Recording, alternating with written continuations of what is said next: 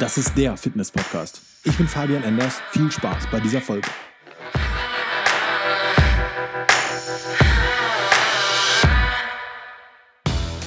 Ein Sixpack haben, den Sixpack sehen, schön definierte Bauchmuskeln. Das Ganze ist so ein bisschen das, für viele Menschen das Ziel vom Fitnessstudio. Für viele Menschen ist der Sixpack so der Inbegriff von Fitness.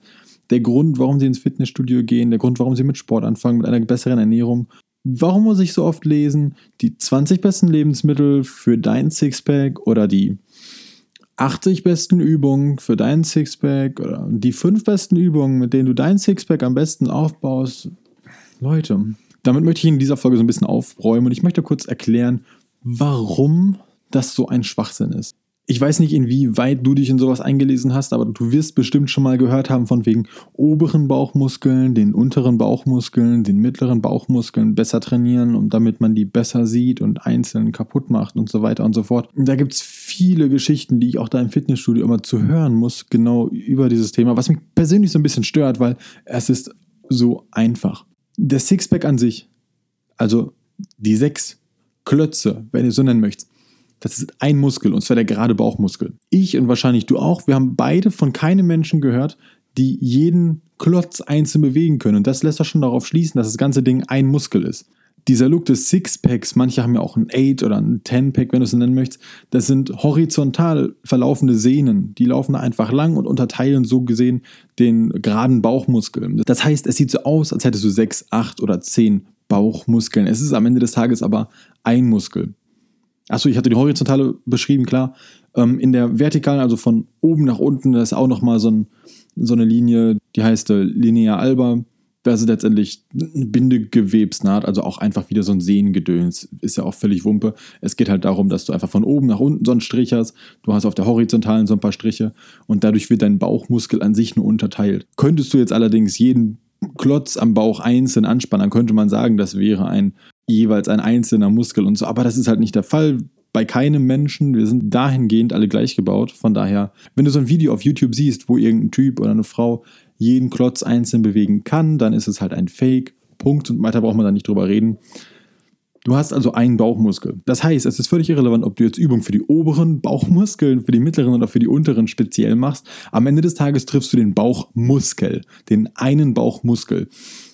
Dementsprechend, so praktiziere ich es, mache ich eine Übung, die ich vielleicht mal abwechsle, wenn ich keinen Bock darauf habe. Ich mache eine Übung mit voller Intensität, sodass ich einfach meinen Bauch dann bearbeitet habe und mein Bauch gearbeitet hat.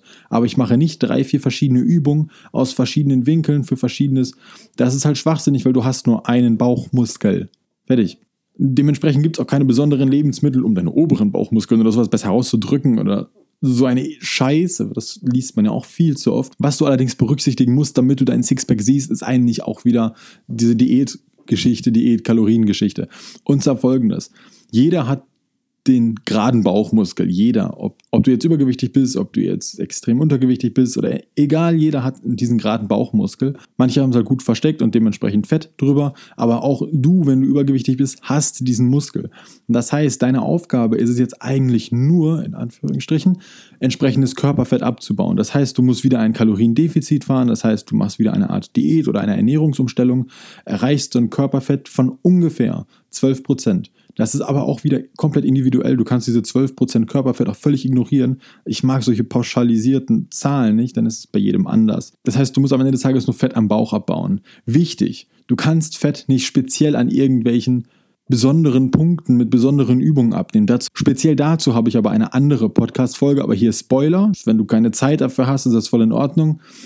Du kannst Fett nicht speziell an bestimmten Punkten abnehmen. Das heißt, auch wenn du jetzt sagst, du möchtest ein Sixpack haben und du möchtest auf ein Sixpack hinarbeiten, kannst du keine besonderen Übungen machen, keine besonderen Lebensmittel nehmen, um speziell Bauchmuskelfett abzubauen. Du musst generell Körperfett abbauen und dein Körper entscheidet, wo er zuerst Fett verbrennt, beziehungsweise Körperfett verbrennt.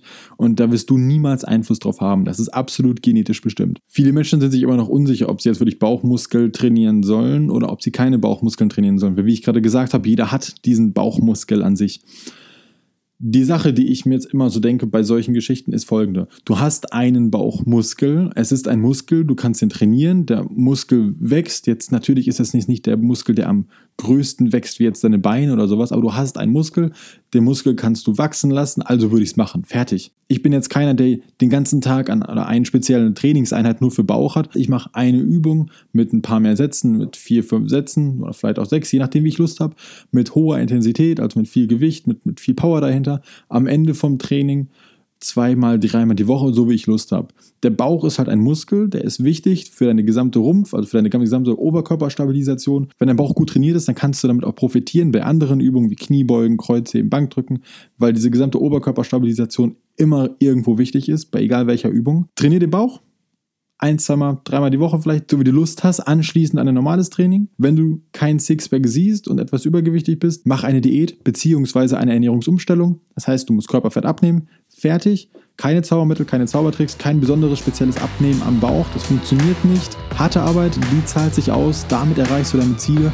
Bis zum nächsten Mal. Ciao.